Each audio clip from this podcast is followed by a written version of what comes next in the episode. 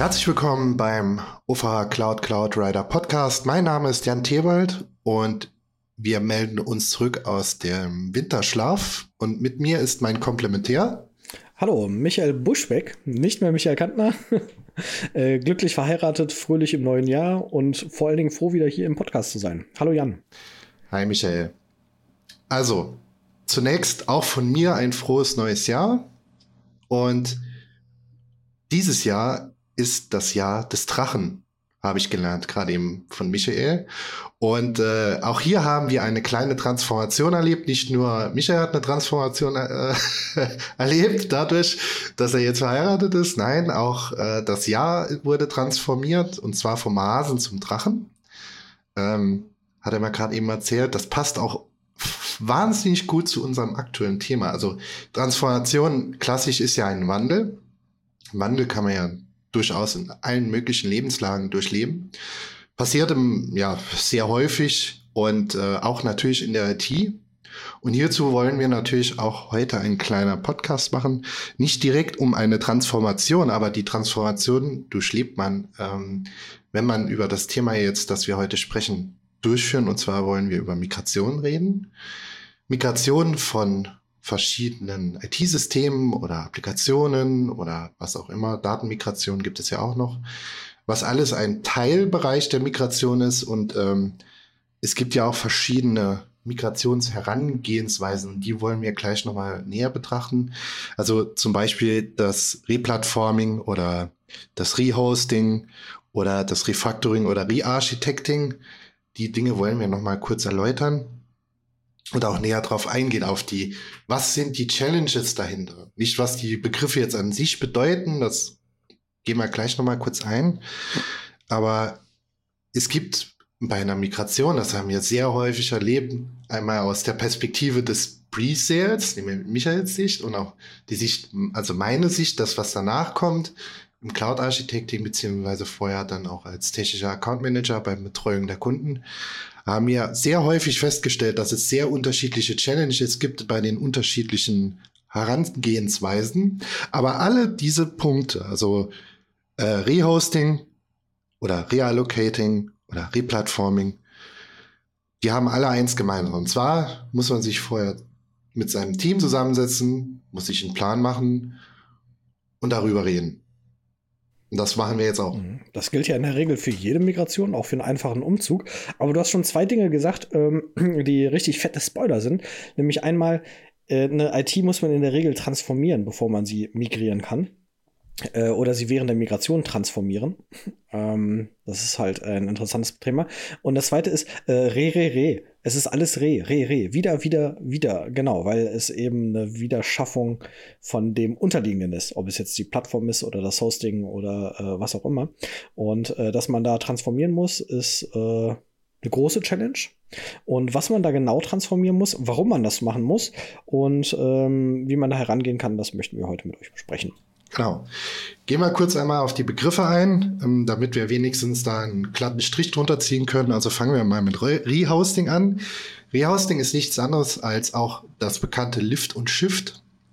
Ähm, das heißt also, eine Anwendung oder eine Anwendung, eine Applikation wird auf einer anderen Plattform, ob die jetzt eine Cloud ist oder vielleicht auch ein Bare Metal Server, das ist jetzt erstmal egal, aufgebaut ähm, aber ohne eine großartige Änderung an der Applikation durchzuführen, auch an der Architektur dahinter, sondern es ist ein eins zu eins Abbild. Man nimmt es, Lift, trägt es wie der Bierkasten, das Kölsch, Urpilz, was auch immer, was man gerne trinkt und setzt es einfach wieder ab. Der Bierkasten verändert sich nicht, es sind immer noch 20 Flaschen oder 24 Flaschen drin und äh, alle sind zu, alles ist gut, top alle freuen sich und dann kann gestartet werden. Das klingt das so einfach, wenn du das sagst. Das, das Problem, was, was man äh, dabei beschriftet, sind äh, zwei, zwei Dinge. Äh, erstens, ich glaube, dass die meisten Zuhörer eine falsche Vorstellung davon haben, was wir meinen, wenn wir Applikation sagen äh, weil eine App, ne, die installiere ich auf meinem Handy und dann installiere ich die auf einem anderen Handy und migriere im Hintergrund die Daten und bin fertig, ne? Viele Apps machen das sogar schon selber. Wenn wir von einer App sprechen, sprechen wir aber nicht von einer einzelnen Applikation, sondern eine IT-Applikation besteht in der Regel aus einer Vielzahl von Servern und Clustern. Ähm, wenn man, wenn man sowas äh, Einfaches nimmt wie, sagen wir, eine große Webseite. Äh, dann hat man Frontend-Server, äh, dann hat man Load Balancer, dann hat man die Rendering-Server, die den dynamischen Contest, äh, Content äh, generieren. Äh, dann hat man im Hintergrund vielleicht noch Datenbanken, dann hat man noch ein, ein Portal an der Seite dran, dann hat man ein Administrationsinterface. Ähm, dann braucht man ein User-Management, äh, damit sich die Redakteure einloggen können und die Admins einloggen können. Und all das besteht aus verschiedenen Komponenten und Systemen, nämlich das, was wir die Architektur einer Applikation nennen. Und äh, das Wesentliche bei Lift und Shift ist, dass diese Grundarchitektur nicht verändert wird. Das heißt, ich behalte meine Webserver, ich behalte meine Datenbankserver, meine Caching-Server, meine Authentifizierungsserver und die Backend-Server. Ähm, das, was ich aber ändern kann, ist die Architektur der Infrastruktur, auf der das läuft. Also wenn ich zum Beispiel ähm, vorher, weiß nicht, in meinem On-Prem Data Center auf VMware virtualisiert habe, dann habe ich da virtuelle Maschinen, die stecken in einem VMware. Ähm, und die neue Architektur im Rechenzentrum, die kann von mir aus auch eine VMware-Umgebung sein. Und dann kann man sagen, man macht einfach Lift und Shift. Ich nehme meine VMs, hebe die hier hoch, schiebe sie rüber, Lift und Shift äh, und deploy die da neu. Äh, das Problem daran ist, äh, ist, dass viele Konfigurationen, die sehr spezifisch sind, weiter funktionieren müssen. Also zum Beispiel muss sichergestellt werden, dass äh, die Namensauflösung innerhalb des Clusters funktioniert. Es muss sichergestellt werden, dass die IP-Adressen stimmen. Es muss sichergestellt werden, dass die User sich authentifizieren können. Das heißt, äh, all, all das, diese Infrastruktur, die muss für Lift und Shift immer vorbereitet werden. Ähm, wenn ich den, den Bierkasten aus einem Stapel von anderen Kästen nehme, äh, muss ich im Ziel darauf achten, dass es auch da einen Platz gibt, wo ich den Kasten wieder sinnvoll abstellen kann. Äh, wenn ich äh, einen kleinen, kleinen Schreibtisch habe oder einfach nur ein Sofa habe, wo ich die Kiste drauf werfe, funktioniert die nicht so gut. Aber wenn ich einen ordentlichen, ich, ich mag deine Analogie mit den Kisten nicht so gut. funktioniert nicht so richtig gut für das, was ich gerade machen möchte. Äh, sei aber mal dahingestellt. Äh, wesentlich ist, die Plattform muss vorbereitet werden. Äh, ich muss also vorher sichergestellt werden, dass mein Namespace äh, erweitert ist, dass meine IP-Adress-Ranges funktionieren, dass die Namensauflösung funktioniert, dass die Adressen erreichbar sind, dass das Netzwerk vorbereitet ist, dass der Storage weiß, dass da was kommt. Man muss vorbereiten. Für Lift und Shift ist das A und O, dass man Ziel und Quelle vorbereitet hat. Wenn ich also einen Umzug mache, dann ist das neue Haus schon renoviert und gestrichen und einzugsbereit. Das ist also bereitet. Und ähm, das ist das, was bei einer Lift- und Shift-Migration, ähm, das merke ich im Vorfeld in meinem Job als Pre-Sales, was häufig vergessen wird, dass viele sagen, Lift und Shift ist total gut, weil ich muss ja nur meine Instanzen nehmen oder meine äh, Maschinen nehmen und muss die woanders deployen und bin wieder fertig. Äh, aber wie viel Vorbereitung das ist, äh, ist halt den meisten Leuten nicht bewusst. Aber wenn man mit einem Hausstand umzieht, was finde ich die bessere Analogie ist als ein Bierkasten. Äh, da muss man bei der Lift- und Shift-Umgebung, auch wenn äh, das Badezimmer genauso aussieht und die Küche genauso aussieht und das Wohnzimmer genauso aussieht und alles die gleiche, gleiche Form hat, muss äh, der Bodenbelag gemacht sein, müssen die, die Wände gestrichen sein, die Decke macht, muss gemacht sein. Äh, man muss einfach mit seinen Plunten, die man hochhebt und rüberbringt, einfach fertig sein. Ähm, und wenn man auch keine Bodenbelege hat, ist es schwierig, hinterher einen Bodenbelag zu nutzen. Und das ist meine Analogie für das Netzwerk und die IP-Adressen und die Namensauflösung. Und wenn die Wände nicht gestrichen sind und ich muss die Wände hinterher streichen, dann ist das auch ein Problem. Die Türen müssen halt auch schon montiert sein. Also es gibt halt ziemlich, ziemlich viel Vorbereitung für Lift- und Shift-Migration. Auch wenn du gerade sagst, das ist nur Lift und Shift. Das ist die einfachste Form der, der Migration. Äh, es ist auch tatsächlich die einfachste Form, aber auch die bedarf eine ganze Menge Vorbereitung. Und die schnellste. Ja. Ja, also es ist auch, es ist auch in der Regel die schnellste. mein Rehosting, Entschuldigung, wird ähm, tatsächlich oft halt äh, dadurch begünstigt, also die Geschwindigkeit, dass es halt oft mit äh, Infrastructure as Code dann ausgerollt wird. Ähm, man hat quasi eine Schablone von seiner Infrastruktur gemacht mit Terraform auf Applikationsebene äh, mit Ansible und kann das dann halt ausrollen. Was halt auch wichtig aber zu sagen ist bei dem äh, Rehosting, man muss erst schauen, bevor man überhaupt die Migration plant, kann meine Applikation überhaupt die Zielarchitektur beziehungsweise die Zielplattform. Nehmen wir jetzt mal das Beispiel On-Prem.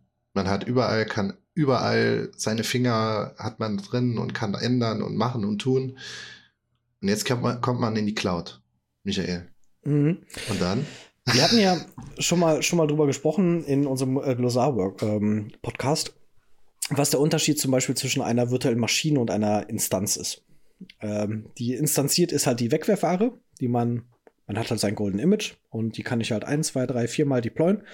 Äh, und die kann ich auch woanders deployen. Das ist quasi Cloud-nativ. Das ist auch, wenn man halt äh, seine Infrastruktur vorher in einen Terraform-Code oder in einen anderen äh, Code packt, der diese Infrastruktur beschreibt. Das haben die meisten Leute on-prem aber nicht gemacht. Äh, und die meisten äh, IT-Architekturen, auf die ich äh, treffe, wenn ich irgendwo eine Anforderungsanalyse mit dem Kunden mache, die sind auch nicht cloud-nativ. Die meisten benutzen tatsächlich da eine ganze Menge virtuelle Maschinen und die tun sich schon schwer damit, ähm, ihre Sachen selber zu beschreiben. Ähm, in einem Umgebung, wo man einfach eine Instanz äh, spawnen kann und äh, starten kann und der eine Funktion geben kann, ist das ist zwar schön und gut. Wenn diese Instanz allerdings, ich sag mal, ersetzbar sein soll, wegwerfbar sein soll, braucht man ein paar mehr Parameter. Ähm, allein schon das Trennen von Daten und den Binaries. Das ist also das, was man eigentlich schon ich mache jetzt seit knapp 24 Jahren hauptberuflich IT. Und vor 24 Jahren haben wir schon gelernt, trenne deine Daten von deinen Binaries. Das ist eine, das ist eine gute Sache. Und im besten Falle trenne deine Konfiguration auch noch ab. Und das ist im Prinzip das, was Cloud macht, ne? Äh, Konfiguration und Daten abtrennen von der äh, Applikationslogik. Und dieses einfache Auftrennen zwischen Logik und Daten, das ähm, entfällt den meisten Leuten, wenn sie ihre Server migrieren oder transformieren oder, oder bewegen weil man eben doch Daten wieder lokal gespeichert hat. Weil man eben doch wieder was auf die lokale Platte geschrieben hat. Weil man vielleicht doch lokal authentifiziert statt einem Directory Service. Besonders bei Linux-Systemen. In Windows ist ja mit Active Directory relativ stark vorgegeben, dass es halt so eine Domain-Struktur gibt, die übrigens auch nicht ganz leicht zu migrieren ist. Ähm, aber unter Linux-Umgebungen, ich meine, wie häufig trifft man da Server, wo einfach lokal authentifiziert wird, statt über einen Zentralservice?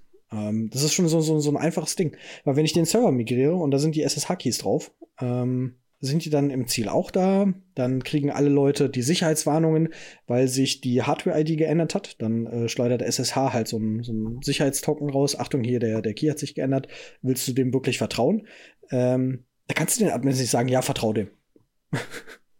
Weil wenn halt doch ein Angreifer dazwischen ist und äh, das, das Default-Vorgehen ist, ich vertraue dem, ist halt niemandem geholfen. Weil dann habe ich halt genau diese, diese, diesen Angriffsvektor. Und man möchte sich ja nicht angreifbar machen, nur weil man migriert hat. Genau.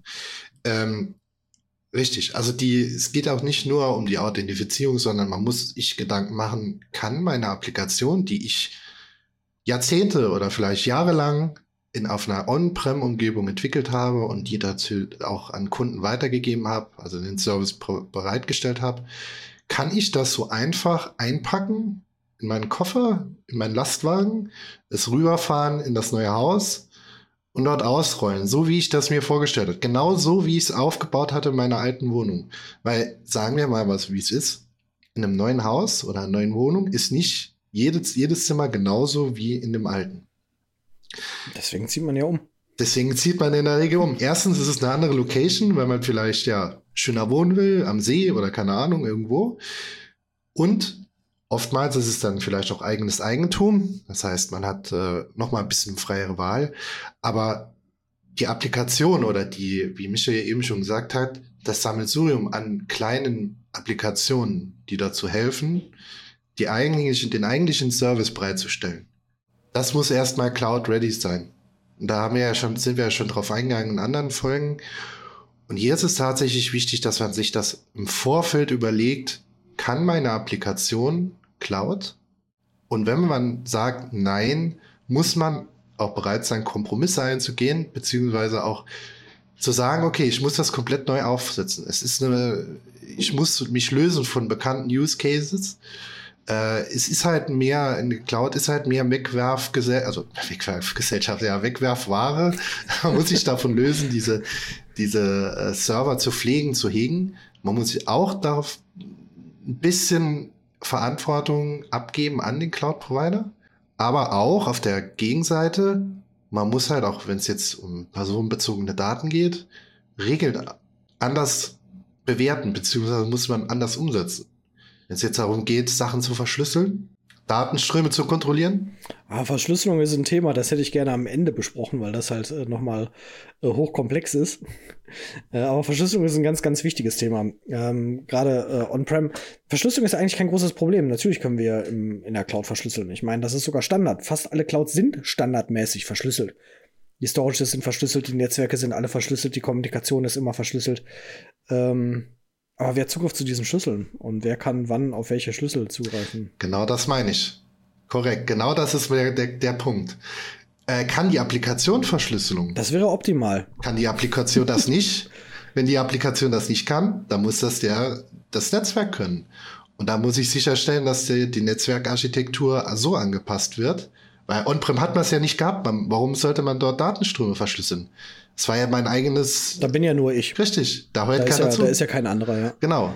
Und das sind halt so Themen, die äh, genau dort überlegt werden müssen. Finde ich übrigens einen schönen, schönen Trugschluss. Bin ja nur ich. ich meine, in wie viel, sei, sei mir ehrlich, wenn du in irgendeinem Büroraum bist, ja, bei, bei, bei, bei irgendwem, wie einfach wäre das zum Beispiel, sagen wir, ein Raspberry Pi an irgendeine Netzwerkdose anschließen, in einem Besprechungsraum? Wie lange würde das dauern, bis das Ding gefunden würde? Wahrscheinlich ewig. Ja, Äh, Also, dass halt äh, on-prem keiner Datenstrome mithören kann, finde ich jetzt nicht so, so einfach. Ähm, gegen, gegen sowas äh, gab es äh, ganz früher schon eine einfache Layer 2 Netzwerktechnologie, die nannte sich ähm, Port Security. ja.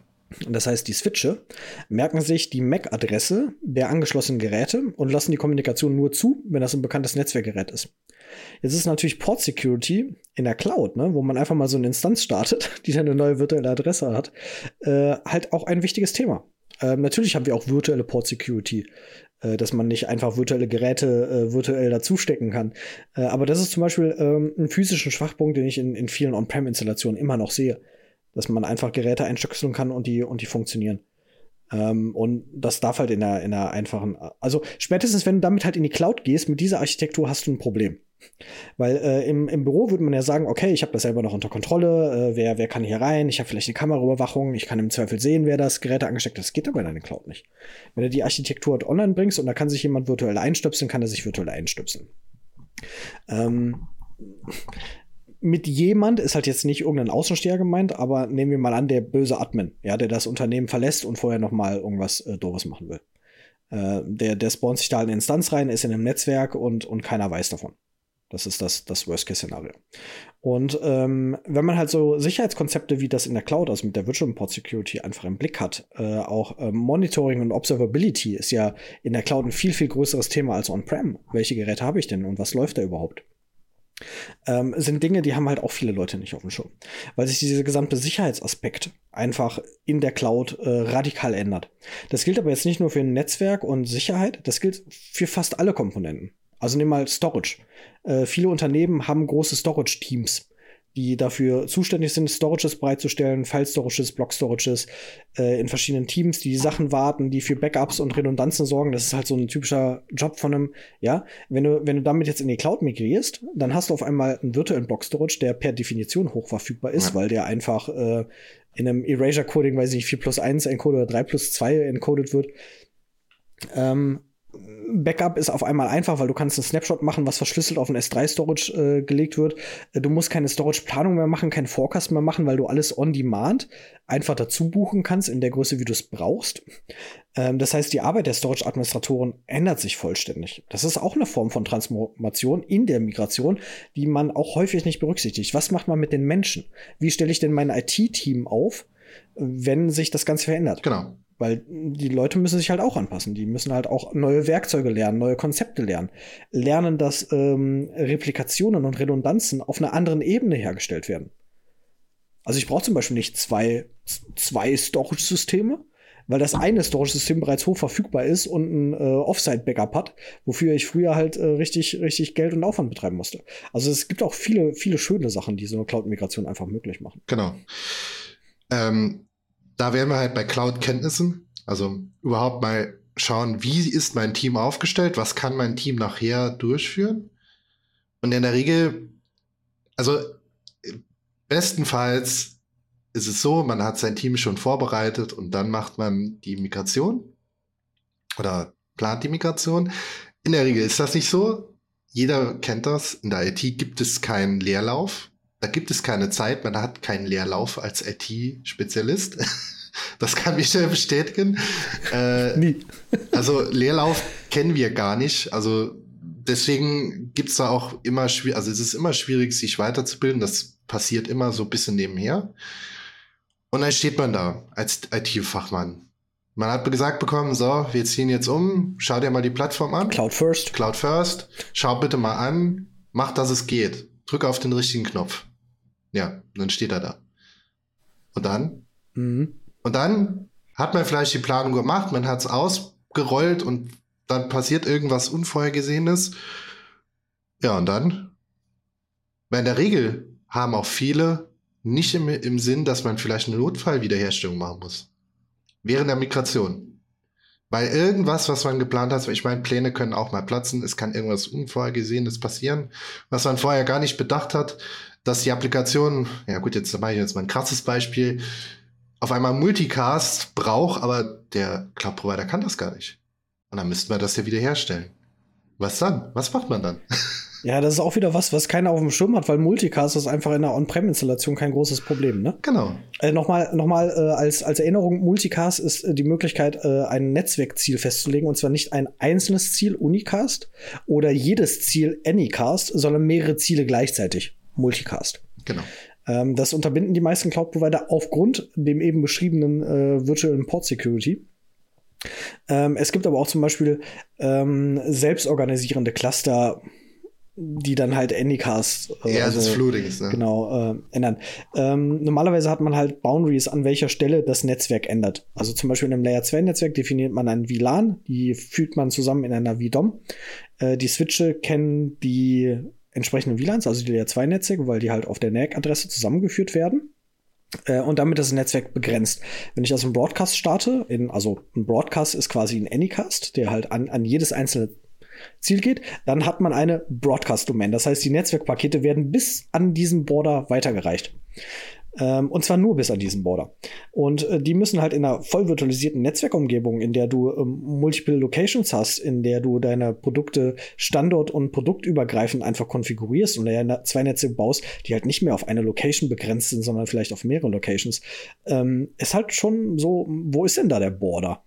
Äh, und wer darf denn da was sehen? Und äh, wie will man denn? Also zum Beispiel will man nicht, dass der Broadcast-Traffic vom Backend im Frontend landet. Also da muss auf jeden Fall auch getrennt werden. Genau. Ähm, in diesen, äh, also diese Broadcast-Domain und äh, die, die Netzwerkarchitektur ist halt, ich sag mal so die Grundvoraussetzung. Das Netzwerk muss man im Prinzip als erstes machen, damit das funktioniert. Und Netzwerk meint ähm, die virtuellen Switche, die virtuellen Ports, äh, DHCP, DNS, Namensauflösung, ähm, halt das, was man in einem Directory Service zusammenfassen. Siehst du das anders? Ich gebe dir recht, aber man muss doch was hinzufügen. Nicht nur das Netzwerk ist wichtig, sondern man muss sich auch Gedanken machen, was für eine Zielplattform soll denn bitte am Ende auch die Applikation hosten? Es gibt ja verschiedene Ansätze. Soll es jetzt komplett, also soll es teiloffen sein, soll es komplett geschlossen sein im eigenen Netzwerk, also abgeschlossenes Netzwerk, Private Netzwerk oder ist es komplett public, weil die Applikation es nicht anders kann? Das muss erstmal feststehen. Ist es jetzt, ist es ein bestimmter Hypervisor, der benötigt wird? Äh, braucht man gar keinen Hypervisor mehr? Will man komplett umstellen? Äh, ne, also sowas, so, solche Geschichten müssen vorher auch klar sein. Und das muss parallel geschehen, weil egal welcher Punkt man zuerst macht, man kommt immer mit dem anderen in Berührung fängt man an mit der, mit der Plattformsuche, überlegt man sich, ja, wie sieht sich das denn mit dem Netzwerk dahinter aus? Auf jeden Fall. fängt man mit dem Netzwerk an? Ja, Hypervisor ist ein, ist ein gutes Stichwort. Ähm, wir haben ja gerade schon gesagt, zum Beispiel VMware zu VMware äh, eignet sich gut als Lift und Shift. Kein Problem. Gibt es äh, mehrere Möglichkeiten. Weil da die Plattform dieselbe ist. Ähm, wenn man jetzt den Hypervisor ändert, also Hypervisor ist halt das Stück Software, was virtualisiert, also quasi, ich sag mal, das äh, Hauptbetriebssystem, was physisch auf einem Server läuft und von dort aus virtuelle Instanzen und Maschinen bereitstellt. Das würde ich mal so grob als Hypervisor äh, schimpfen. Der heißt halt BMW äh, ESXi. Ähm, der kann aber auch Xen KVM heißen oder Virtuoso oder äh, gibt halt noch äh, Hyper-V. Proxmox. Ähm, Proxmox äh, ist, aber äh, Proxmox ist ein Verwaltungstool, was auf XenKVM aufsetzt, oder nicht? Glaube ich nicht, aber. Ähm, aber was, was halt dann die Hypervisor wieder clustert und zusammenfügt. Ähm, das ist das Wesentliche. Aber äh, was zum Beispiel essentiell ist, ist, dass die virtuellen Instanzen oder Maschinen ähm, Treiber brauchen für das darunter liegende. Also zum Beispiel in VirtualBox gibt es die VirtualBox Guest Auditions. Äh, VMware hat die VMware Tools. Das ist ein Stück Software, was jeweils in die virtuelle Maschine rein installiert wird, damit die Maschine mit dem darüber liegenden Hypervisor kommunizieren kann. Äh, das ist zum Beispiel wichtig, wenn äh, der Hypervisor sagt, und das ist jetzt was, was in der Nicht-Virtualisierung nicht geht, ich mache jetzt mal einen Snapshot vom Storage. Dann kann ähm, der Hypervisor äh, ein sogenanntes Quiescing an die Instanz weitergeben. Äh, das heißt, die Instanz wird darüber informiert, hallo, ich mache jetzt äh, einen Snapshot von deinem Storage, synchronisiere mal kurz deinen Storage und halte ihn mal schnell an. Und dann synchronisiert er alle Daten runter, also zum Beispiel wird dann äh, ähm, also die Caches, die im RAM liegen, werden auf die Platte runtergeschrieben und dann hält er kurz den Bubble für ein paar Sekunden. Dann macht er im Hintergrund einen Snapshot und sagt, ich bin fertig, du kannst jetzt weiterlaufen. Und dann läuft das weiter und dann hast du einen Rucken von zwei, drei Sekunden in deiner Plattform, aber hast einen vollwertigen, konsistenten Snapshot. Das kannst du in der nicht virtualisierten Umgebung nicht machen. Und genau für sowas braucht man halt diese Guest Auditions oder VMware-Tools oder halt alles, was in der virtuellen Maschine läuft äh, damit die mit der übergeordneten Plattform laufen kann. Genau, nicht nur das, äh, weil dann kommen wir wieder zum Thema Netzwerk. Was nutze ich denn tatsächlich als Software-Defined Network? Weil in der Regel ist eine Cloud immer Software-Defined. Muss es ja, in der Regel, weil die meisten sind, die meisten Sachen sind, äh, oder es ist alles virtualisiert auf irgendeine Art und Weise. Darunter liegen immer noch Netzwerk-Equipment, aber die sind natürlich auch geshared und auch äh, äh, virtualisiert. Gutes Beispiel, ich meine, bei VMware äh, denkt man direkt an NSX. Der eine ja, der andere nicht. Ist nicht zwangsläufig notwendig, richtig. Ist nicht zwangsläufig notwendig oder ist nicht, sage ich mal, äh, auf jeden Fall zu nehmen. Gibt ja auch andere Software-Appliances, die man nutzen kann, die auch integrierbar sind. Aber da muss man sich trotzdem im Vorfeld Gedanken machen. Wo sind meine präferierten Dinge? Kann ich überhaupt NSX? Kann ich Palo Alto? Kann ich pfSense? Kann ich FortiGate, was auch immer, äh, bin ich überhaupt in der Lage? Wie sieht denn die Funktionalität aus?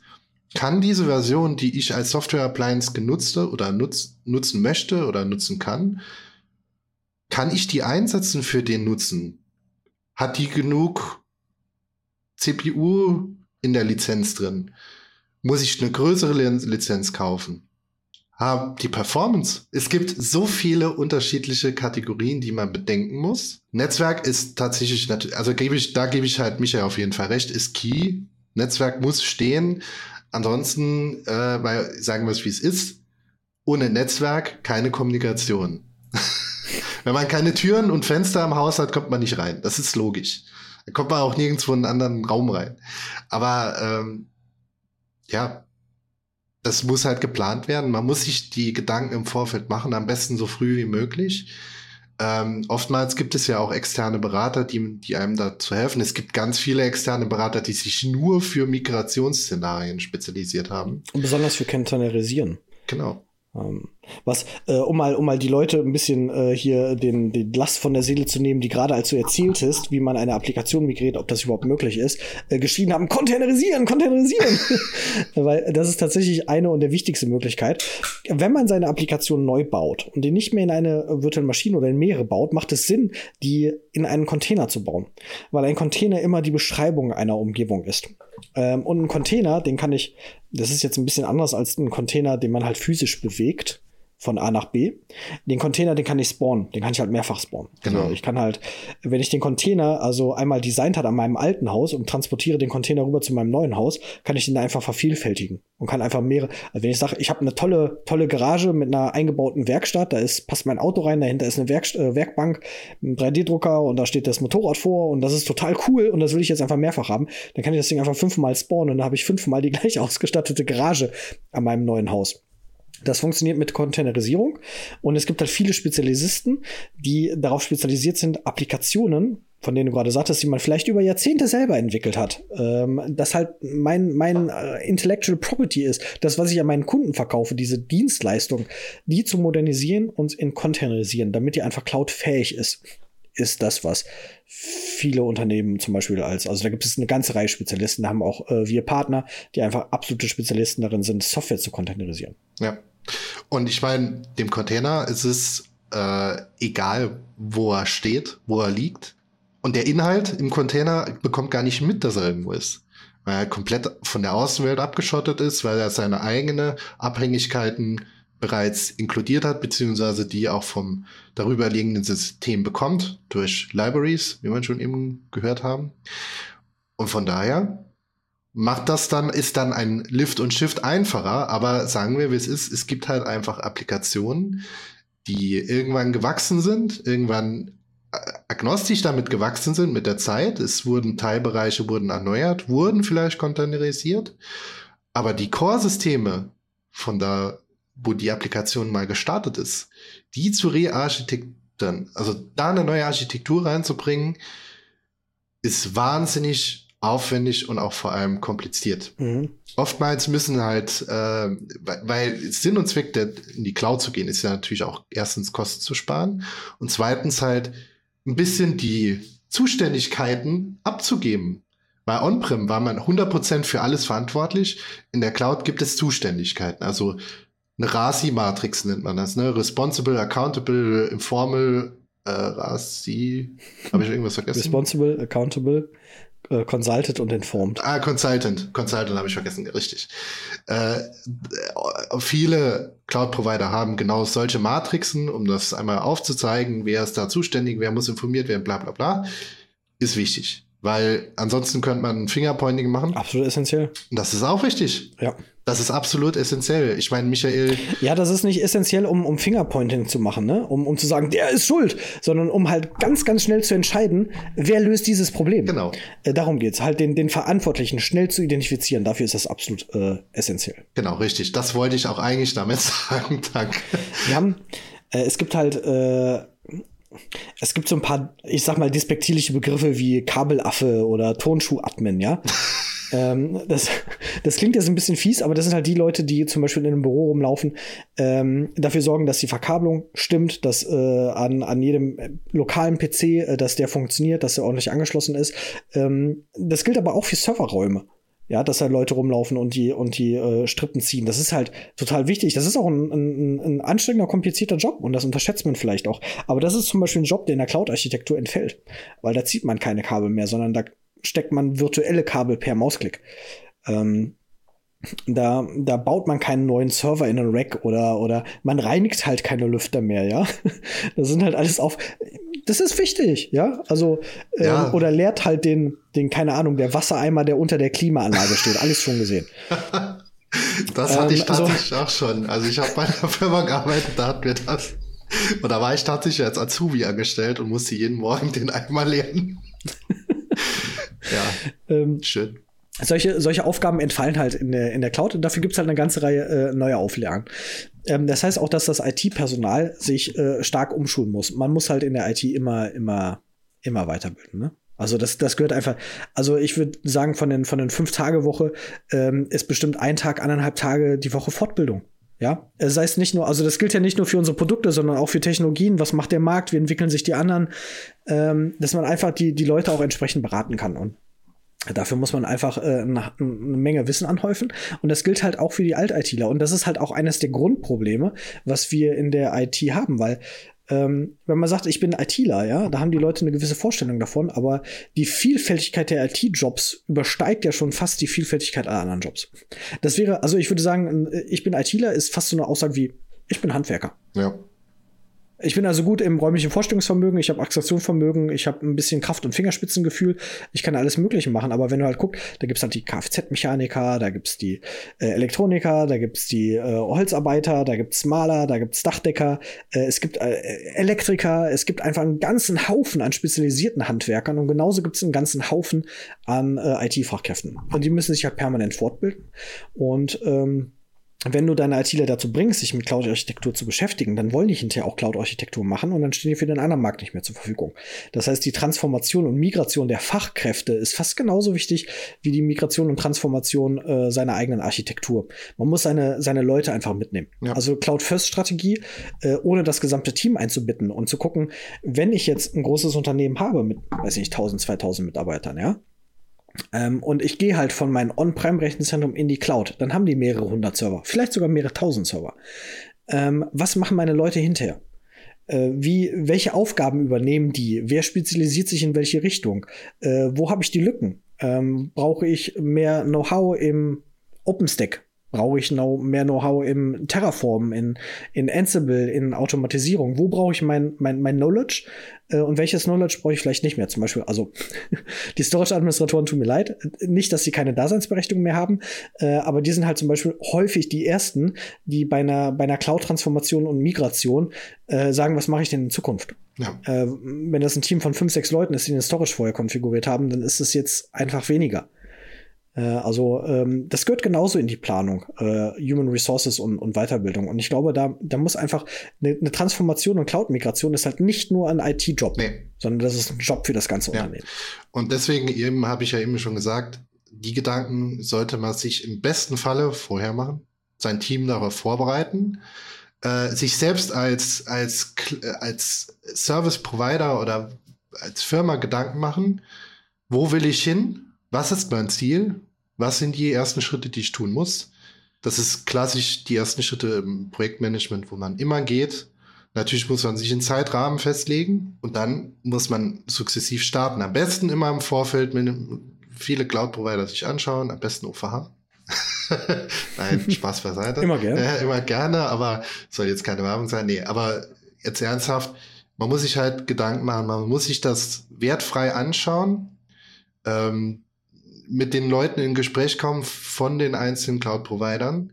Oftmals gibt es halt auch dort Services, äh, Weiterbildungsmöglichkeiten spezialisiert auf den eigenen Anbieter, ähm, die genutzt werden können dafür. Mhm. Vielleicht müssen wir an der Stelle doch ein bisschen, ganz kleines bisschen Werbung. Einmal, einmal meine Presales-Werbung. äh, denn ähm, wie, wie du sagst, es ist halt wichtig, dass die Leute sich auf die Technologie einstellen und auch fortgebildet werden. Und äh, das ist einer der großen Unterschiede von OVH Cloud zu anderen Hyperscalern. Äh, während äh, AWS und äh, weiß ich Google Cloud, Alibaba, Microsoft Azure, ähm, die haben alle ihre spezifischen Technologien und äh, Leute, die darauf fortgebildet sind, die können diese eine Technologie bilden. Die Cloud-Konzepte sind zwar im Groben und Ganzen dasselbe, aber wie man die bedient, unterscheidet sich doch dramatisch. Der Unterschied bei OVH Cloud ist, dass wir in der Public Cloud auf offene Standards setzen. Und da, wo wir nicht auf offene Standards setzen, äh, setzen wir zumindest äh, auf Marktstandards. Ähm, das heißt, wir versuchen so agnostisch wie möglich zu bleiben. Unsere Public Cloud beruht auf OpenStack. Ähm, das ist halt ein Open Source und wir setzen das auch in der Vanilla-Version ein. Das heißt, jemand, der sich mit OpenStack auskennt, der kann unsere Cloud bedienen. Und zwar nicht nur unsere Cloud. Und das ist das Wesentliche. Äh, und das ist der große Unterschied. Ähm, wir sind agnostisch in der Technologie. Das heißt auch, dass die Mitarbeiter agnostisch in der Technologie sind. Ob ich mein Kubernetes-Cluster bei uns deploye oder in einem anderen Cluster deploye oder on-prem deploye, äh, spielt da keine Rolle mehr. Ähm, der, das OpenStack und das Terraform, was man bei uns verwendet, funktioniert auch woanders. Ähm, das ist halt Sinn dieser Agnostizität. Dass wir halt nicht nur sagen, ähm, wir setzen auf offene Standards, sondern der Vorteil der offenen Standards ist, dass es halt reversibel ist. Das heißt, ähm, ich muss mich nicht auf eine Zielarchitektur festlegen, wie zum Beispiel bei AWS. Ja, wenn ich da meine, meine Architektur baue, komme ich da halt nur bei AWS zurück und muss danach nochmal transformieren. Also transformieren bei in, transformieren bei out, während bei uns die Technologie agnostisch ist und man deswegen ein easy in, easy out hat. Und vor allen Dingen seine Mitarbeiter auch auf einem Niveau hält, was woanders funktioniert. Äh, und das ist halt nicht nur Sicht wichtig aus Sicht der Technologie und der, und der Anwendung und einfach der offenen Standards und Transparenz, sondern halt auch der Mitarbeiter. Ähm, für, für mich ist es wertvoller, ähm, mich mit einem offenen Standard zu beschäftigen, als mit einer proprietären Technologie. Weil den offenen Standard, den kann ich immer wieder einsetzen. Die proprietäre Technologie nicht. Ähm, ich bin zwar auch zertifizierter AWS-Architekt. Äh, ich setze das in meinem Job jetzt hier nicht mehr ein. Ähm, das ist halt eher äh, offene Standards, äh, aber das zeigt halt, wie, wie, wie wichtig und wertvoll das ist. Dass man einfach mit offenen Standards mehr machen kann und halt nicht mehr in eine Sackgasse sich rein manövriert, was halt häufig eine Cloud-Migration auch sein kann. Ne? Das kann halt viel Sackgasse sein, das muss aber keine Sackgasse sein. Und OVH Cloud hilft einfach dabei, dass es keine Sackgasse ist. ähm, okay, danke. Werbepause vorbei. Soweit, soweit zum Thema Werbung. Zurück zu dir. Das freut unser Sales-Team. können, wir, können wir gerne nächstes Mal bei irgendwelchen Kundengesprächen diesen Podcast empfehlen. das freut, das freut die Sales. Nein, äh, Spaß beiseite. Natürlich ähm, sind wir als OVH Cloud, äh, jetzt vielleicht kurz noch ein Wort dazu, sind wir als OVH Cloud natürlich äh, immer gerne offen für solche Gespräche. Wir, wir lernen gerne von unseren Kunden, auch was deren Challenges angeht, nehmen die gerne an, sind aber auch, was das angeht, transparent, weil wir halt diese offenen Standards haben, Industriestandards oder Marktstandards. Ähm, das bekomme ich natürlich in meinen Gesprächen als Cloud-Architekt auch oft mit. Ähm, ich bekomme vorgegebene Architektur, die aktuell da ist, die muss irgendwie rumtransformiert, äh, entweder transformiert werden oder abgebildet werden, eins zu eins in unserer Cloud. Und da ist halt die Frage, wie tue ich das? Was habt ihr? Gibt es irgendwelche Schablonen, die ihr mir anbieten könnt? Schablonen im Sinne von, habt ihr schon irgendwelche Best Practice äh, Architekturen da, zum Beispiel abgebildet schon in Terraform? Für das Ausrollen von der Infrastruktur, quasi als zum Beispiel für, das, für die Netzwerkkonfiguration, habt ihr eine Basic-Setup dafür.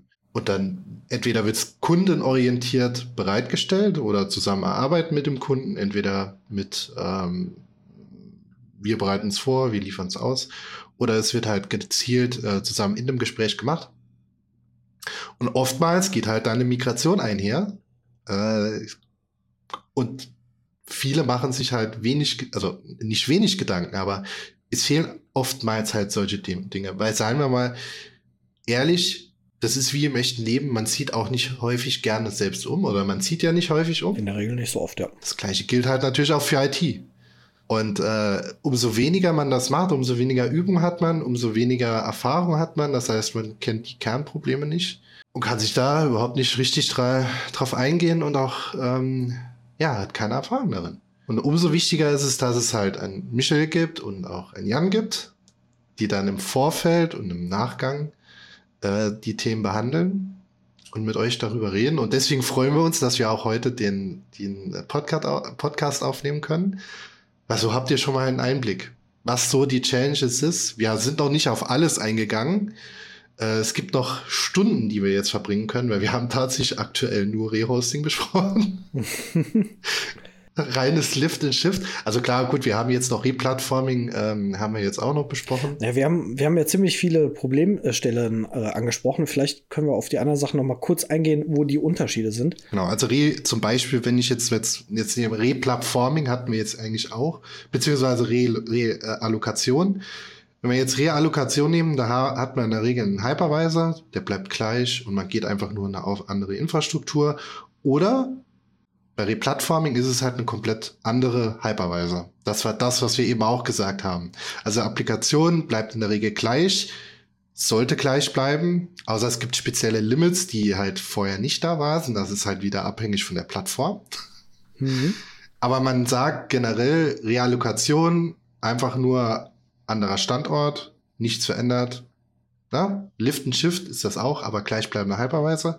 Replatforming, anderer Hypervisor, Lift and Shift. Hm, das heißt, anderes, anderes Tooling, was man in die Instanzen virtuellen Maschinen reinmachen muss. Genau. Ähm, das ist ein wesentlicher Unterschied. Oder andere Plattformen, also wenn, wenn wir, ich meine, es gibt ja VMDK, das ist die, äh, die Festplatten äh, für äh, ESXi. Und Hyper-V, äh, ich glaube, bei Hyper-V ist es äh, VMDK Form DX, glaube ich. Also es ist ein anderes, komplett anderes Format. Manchmal muss man die auch unkonvertieren. Das muss man sich auch mal überlegen. Wenn jetzt zum Beispiel von Hyper-V auf auf Firmware umsteigt oder umgekehrt. Mhm, das kannst du vielleicht bei einer Handvoll Instanzen machen, ne? aber wenn du halt irgendwie 1500 Migrationen machen musst. Aber nicht alle. dann, äh, wie willst du das machen? Das muss ja automatisieren. Wie machst du das? Das sind so Challenges. Wie, wie, wie soll ich das tun? Es gibt Tools dafür. Da muss man schauen, ja, kann ich die überhaupt nutzen wegen GDPR, personenbezogene Daten? Was weiß ich mit den Daten? Muss ich erste Datenmigration machen und dann mache ich einen Lift and Shift? Oder nehme ich jetzt, kann ich das einfach eins zu eins migrieren? Gibt ja andere Tools, die das noch können, Replikationstools zum Beispiel. Das ist zwar dann keine richtige Replikation, aber man, man äh, nimmt die Funktionalität der Replikation und macht quasi nichts anderes als ein Lift and Shift. Mhm. Also nicht ganz Lift and Shift, man repliziert zuerst und dann schaltet man die auf der linken Seite alles ab. Das ist eine, eine Form der Migration, die man äh, in, im ich sag mal, cloud-nativeren Umfeld relativ einfach machen kann, ist, dass Richtig. man einfach die Replikation in eine zweite Location synchronisiert, genau. einen Geoload Balancer davor stellt und eins äh, einfach abschaltet. Ähm, das sind aber die, die einfachen Migrationen. Genau. Und das hier ist tatsächlich, das ist auch einer der Best Practices, wenn man das genau so macht, dann hat man auch diesen Ausfallschutz, also ein Re, dieses Wiederherstellen, wenn irgendwas schief geht. Ja, genau. Ich muss ja meine lokale Replikation nicht ausschalten oder meine vorhandene Replikation nicht ausschalten, sondern ich genau. baue eine zusätzliche, wahrscheinlich asynchrone Replikation in einen neuen Standort und schalte dann irgendwann um. Genau. Mach halt, äh, also das wäre dann halt eine Big Bang-Migration, den Begriff haben wir auch noch nicht verwendet. Stimmt. Äh, äh, wo man halt auf einen Schlag die komplette Plattform umschaltet. Das ja. ist halt Big Bang, also mit, mit einem großen Schlag. Äh, was man aber auch machen könnte, ist, äh, wenn man das Netzwerk und äh, Geo-IP und Load Balancer als erstes macht, oh. Äh, dass man danach dahinter Stück für Stück synchronisiert und das nach und nach abschaltet. Geo-IP. Ähm, ja, das sind halt so, so Sachen wie, ähm, ich habe eine, eine Replikation in, in zwei lokalen Rechenzentren und ich möchte die eine Replikation erst nach Georedundant schieben. Äh, und ich darf keinen Ausfall haben. Das ist halt häufig, ne? Ich darf keinen Ausfall haben. Ja. Dann muss halt Stück für Stück machen, weil bei einer Big Bang-Migration hast du halt einen Ausfall. Ja. Und wie viel Ausfall haben, man haben darf, haben kann und was mache ich, wenn die Migration schief läuft? Wie komme ich wieder schnell zurück? Sind halt auch Faktoren, die einfach äh, betrachtet werden müssen. Ja. Ähm, um, um mal das zusammenzufassen, es scheint so, Cloud-Migrationen sind sehr viel komplexer, als die meisten Menschen denken. Ja. Das bedeutet aber nicht, dass es dafür keine Lösungen gibt, sondern es gibt eine ganze Reihe Lösungen. Und zwar genauso komplexe Lösungen, wie es komplexe Probleme gibt.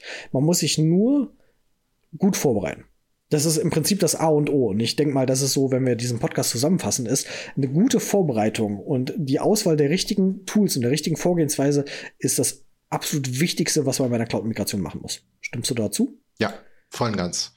Die Vorbereitung, die ersten Maßnahmen, die legen den Grundstein äh, für den Erfolg einer Migration. Ähm, es ist tatsächlich zeitaufwendig, es kostet extrem viele Ressourcen, so eine Vorbereitung. Aber wenn man diese Ressourcen und diese Zeit im ersten Schritt investiert, ist die Migration nachher kein Problem mehr. Man hat weniger Bauchschmerzen, die Migration durchzuführen. Weil wenn die Migration durchgeführt ist und man hat sich sehr viele Gedanken gemacht, klar, es gibt immer wieder mal Punkte, die dann nicht 100% so funktionieren, wie man will, dann stellt man halt ein bisschen die Schrauben nach. Ja, das, was, was nicht so ist, wie man will, äh, sorry, wenn ich dich nochmal unterbreche, äh, das ist äh, tatsächlich ein, ein, Thema, was wir häufig hören. Ähm, man muss dann einen Schritt zurücktreten. Genau. Und nicht, nicht sagen, das ist meine technische Anforderung oder ich, ich will das so, sondern fragen, warum will ich das so? Weil man macht in der Cloud einige Dinge anders.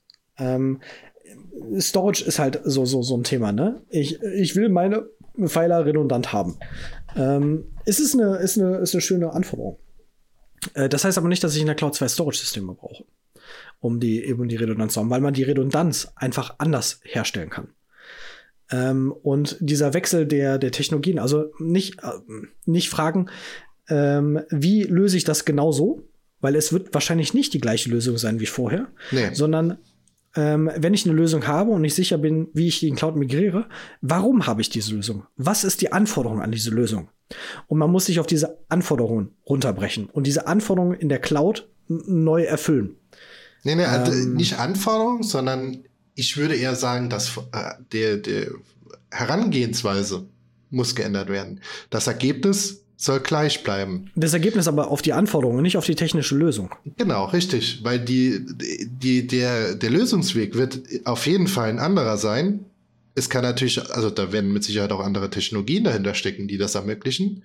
Aber das Ergebnis wird gleich bleiben. Man muss halt das Ergebnis im Sinn haben und nicht den Weg. Weil oftmals ist es halt so, man hat eine Vorstellung, man hat einen Use Case, den man schon seit Jahrzehnten gemacht hat. Das muss genau so gehen. Und dann kommt man in die Cloud und sieht dann, nee, das funktioniert ja gar nicht so, wie ich das machen will. Das ist ja ein ganz, was ganz anderes. Aber das Ergebnis ist das gleiche. Mhm. Ja, äh, das ist im Prinzip ist das dasselbe, was ich sagen möchte, nur mit anderen Worten. Einfacher gesagt. Äh, das, das, das Ergebnis muss dasselbe sein, aber der Weg ist ein anderer. Äh, das heißt, nicht die technische Lösung ist ausschlaggebend, sondern die Anforderungen an diese Lösung. Ja. Das ist das, was ich sagen wollte. Also ähm, Long story short. Genau. ja. okay, gut. Ähm, auf die Blick auf die Uhr, wir sind schon lange am Reden. Knapp 50 Minuten, ne? Fast 50 Minuten. Äh, tatsächlich war es aber, äh, kam mir gar nicht so vor. Ich, also ich dachte, es wären jetzt so 20 Minuten oder so, aber wenn ich jetzt auf die Uhr schaue, wir wollen euch als Hörer natürlich nicht ähm, ins Koma reden. Das könnten wir wahrscheinlich, würden wir so gut hinbekommen. aber äh, wahrscheinlich noch weitermachen, aber ob das sinnvoll ist, glaube ich nicht. Äh, die Aufmerksamkeitsspanne liegt zwischen 30 Minuten und 45 Minuten, da sind wir jetzt drüber. Nee, aber äh, Michael hat es halt gut zusammengefasst. Ähm, auch wenn ich es anders ausgedrückt hätte, aber ist ja auch so. Das ist halt Presale. Du kannst es gerne nochmal aus deinen, mit deinen Worten zusammenfassen. nee, passt. Also, ist doch, ist doch schön. Nein, wir haben ja die anderen Sichtweisen zwischen Presales und Post-Sales. Also vor, vor, dem, vor dem Verkauf und nach dem Verkauf. Richtig. Ähm, von daher, wenn, wenn du das äh, nochmal mit deinen Worten zusammenfassen möchtest, wäre doch auch klasse. Genau. Also, wenn ich es jetzt kurz zusammenfasse, Migration ist halt eine Art Transformation. Das kann man zwar nicht gleichsetzen, aber das eine geht mit dem anderen einher. Also wenn ich eine Migration mache, muss irgendwo eine Transformation stattfinden, ob jetzt im Mindset oder halt in der technischen Maßnahmen. Denn das Ziel muss man im Auge haben, und zwar eine neue Infrastruktur, ähm, die dann entweder kosteneffizienter ist oder man kann halt andere neue äh, Abhängigkeiten oder auch Zuständigkeiten abgeben. Weil oft ist das halt auch ein Kernproblem von On-Premise-Lösungen. Und das, wenn man das erreichen will, muss man sich einen guten Plan machen. Und die einzelnen Punkte haben Michael und ich jetzt relativ weit erklärt. Wir haben zwar nicht alle Migrationsarten jetzt besprochen, aber die wichtigsten haben wir jetzt mal aufgegriffen. Und falls alle Stricke reißen und man einfach nicht weiter weiß, es gibt einen Michael, es gibt einen Jan, egal, ob das jetzt bei uns ist oder irgendwo anders, die einem helfen können die sagen können, nimm dich an die Hand, alles wird gut, schau mal hier, so geht's. Ja. Letzte Worte, Michael? Äh, nee, finde ich gut. Äh, stimme, ich, stimme ich mit überein. Äh, ich hoffe, wir haben nicht äh, zu viel geschwafelt und dass es ein interessanter Podcast geworden ist. Ich habe das Gefühl, dass wir ziemlich viel geredet haben, aber irgendwie nichts gesagt haben. Aber vielleicht ist das nur mein persönliches Empfinden, weil ich vorher den gleichen Wissensstand habe wie hinterher. Ich hoffe, dass das bei unseren Zuhörern ein bisschen anders ist, dass sie hinterher ein bisschen mehr wissen als vorher. Und äh, daher bleibt mir nichts anderes als äh, vielen Dank fürs Zuhören und ich freue mich aufs nächste Mal. Genau. Vielen Dank auch auf meiner Seite. Ähm, wir melden uns hoffentlich jetzt dann in einer regelmäßigeren, in regelmäßigeren Abständen nochmal. Äh, das regelmäßige Versprechen. Das regelmäßige Versprechen. Ja, wir sind doch konsequent inkonsequent. naja, gut. In diesem Sinne, vielen Dank fürs Zuhören und bis zum nächsten Mal.